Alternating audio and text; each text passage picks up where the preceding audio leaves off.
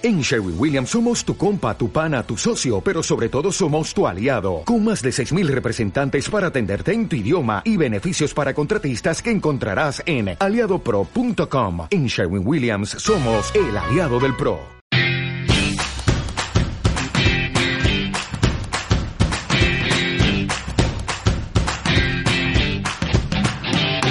Hola, ¿qué tal? Ya estoy aquí lunes, lo prometido es deuda. La semana pasada no pude sentarme delante del micro por problemas de afonía, ese resfriado, pero hoy sí, empieza Miss Leggings Run Radio.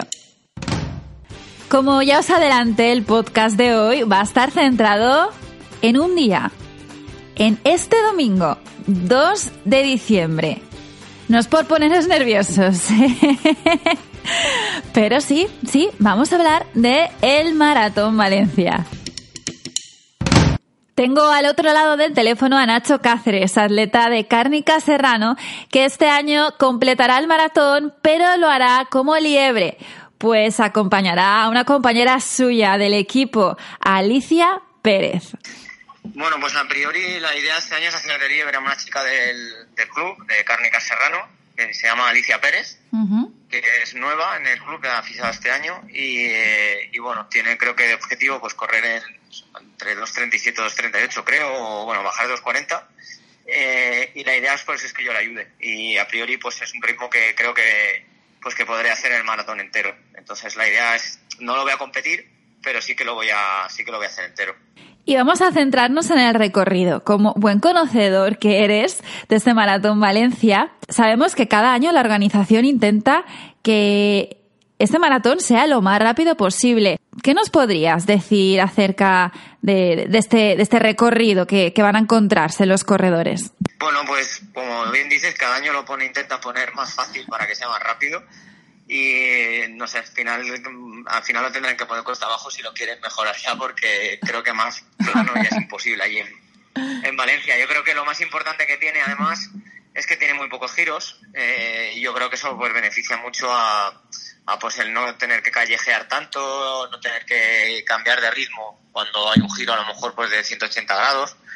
Entonces creo que eso es eh, una de las cosas más destacables, además ya que eso ya lo sabe todo el mundo, del perfil favorable entonces el, el, circuito del maratón de Valencia lo que te permite sobre todo pues es correr muy a ritmo. No tienes que estar pendiente, por ejemplo, a lo mejor como en el de Barcelona, de que hay una zona pues más desfavorable donde tienes que regular el ritmo, luego en el otro punto pues tienes que apretar para recuperar lo que has perdido.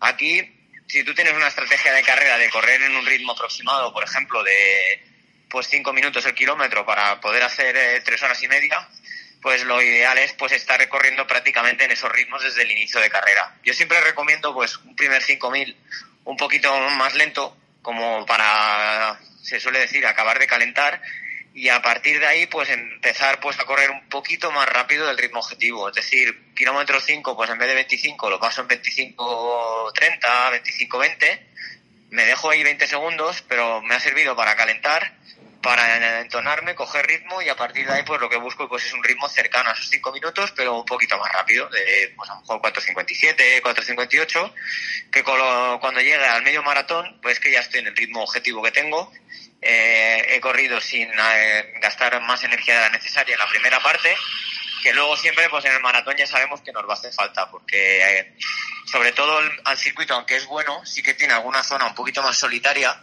que se le puede hacer más pesada a nivel psicológico al corredor, no por la dureza del circuito, sino ya por la propia dureza de, del maratón. Entonces, llegar con muchas ganas al kilómetro 32-33 yo creo que es clave, porque esa zona es un poco, pues eso, como comento, solitaria, y ahí pues el corredor siempre tiene las dudas. Es, suele coincidir pues con el muro, es el momento en el que pues te saltan todas las dudas de creo que no voy a poder, eh, y ahí hay que, como se suele decir, ahí empieza el maratón de verdad, y hay que, hay que haber llegado dosificando mucho el ritmo. Entonces, si uno es capaz de a partir del kilómetro, digamos, 23 eh, hasta el kilómetro 30, 31, eh, levantar un poquito el pie del acelerador, va a volver a dejarse unos segundos que luego pues eh, lo va a recuperar porque el circuito luego es muy muy muy favorable y, permite correr muy rápido. Aparte de que estamos entrando en el tramo final del, del maratón con, por el centro de la ciudad, kilómetro 37, 38, calle San Vicente Mártir, Plaza de Toros, Colón, todo eso, que el, público está volcadísimo ahí y te llevan, te llevan en volandas. Y ya te, te desemboca el cauce y ya pues ahí es que parece el Tour de Francia con tanta gente animando y es una pasada. Yo creo que, que esa sería mi lectura para pues poder afrontar el maratón con garantías sobre todo de, de disfrutarlo eh, y conseguir luego pues la marca objetivo que cada uno se haya, se haya propuesto. Claro, porque muchos dicen, ¿qué hago? No, empiezo más despacio y luego progresivamente voy incrementando el ritmo. Claro, es lo que dices tú, no depende del circuito y en este caso sí que nos da la oportunidad de ser constantes, ¿no? Eso es, esa es la palabra que yo creo que, que mejor, más se ajusta. Hay que ser constante durante toda la carrera y, eh, y lo de hacer una parte más conservadora al principio simplemente pues eso, porque creo que eso habría que hacerlo en todos los maratones pero en este pues aunque no sea tan importante pero sí por el hecho de pues de llegar pues con, con muchísima más energía a la, a la parte final. Eso de correr negativo eh, pues la gente lo ha escuchado pero casi nadie lo ha casi nadie lo ha comprobado porque tendemos siempre a, a tener miedo de que en los últimos kilómetros no vamos a poder conseguir mantener el ritmo y que queremos pues queremos ganar unos minutos al principio para para tener ese margen. Decir, bueno, yo quiero hacer 3.30, pues voy a pasar en una hora 41, una hora 42, tengo un colchón de 3 o 4 minutos y luego cuando pinche, claro, ya estás pensando que vas a pinchar. Claro. Entonces ese es un pensamiento que no hay que, que llevar en un maratón, de que vas a pinchar. Tienes que llevar el pensamiento de que vas a poder apretar.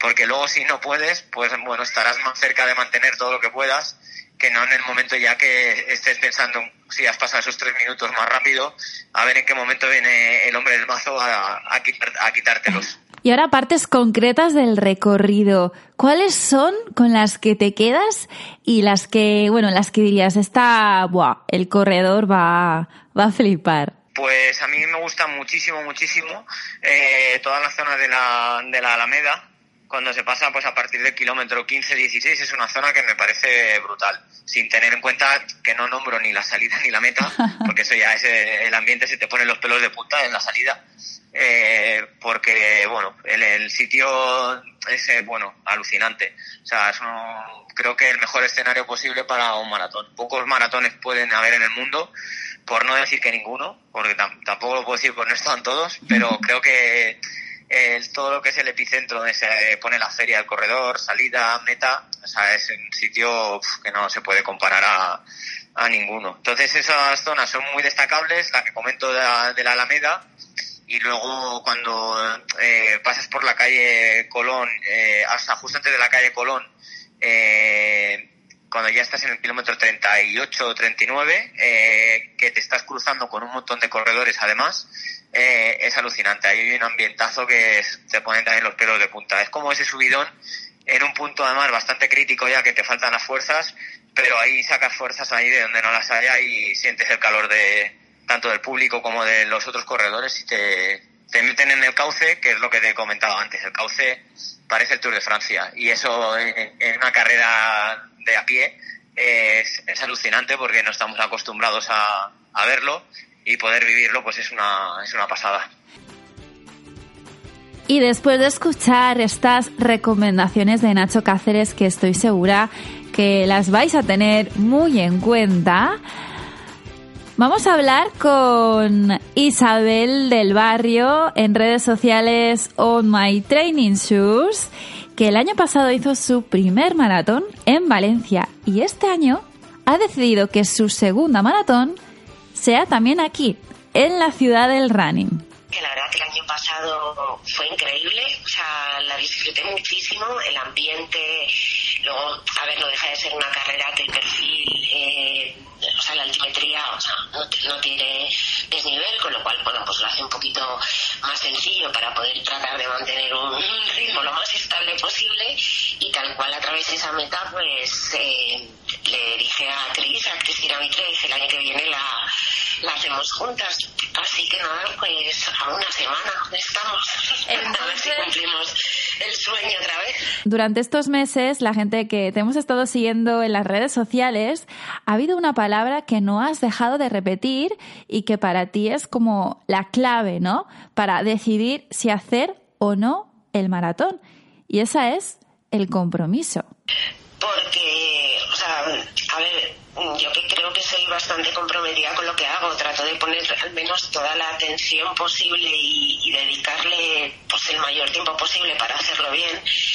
Y, o sea, últimamente tengo la sensación de que hemos perdido un poco el respeto por estas distancias, lo que es la media y la larga distancia, y realmente es que si no tienes compromiso, o sea, y cuando no solo es compromiso con uno mismo, sino compromiso con lo, con ese plan que tienes que llevar durante varios meses. O sea, no es cuestión de no, voy a hacer una maratón y voy a entrenar cuatro semanas. O sea, son muchos meses, se hace duro, hay momentos que son muy duros, momentos que por lo que sea tienes eh, más trabajo o cualquier tema personal que, que pueda afectarte, pero el compromiso de, de, estar en esa línea de salida y de querer hacerlo bien tiene que, tiene que ser importante para que no, para no dejarlo atrás, ¿no?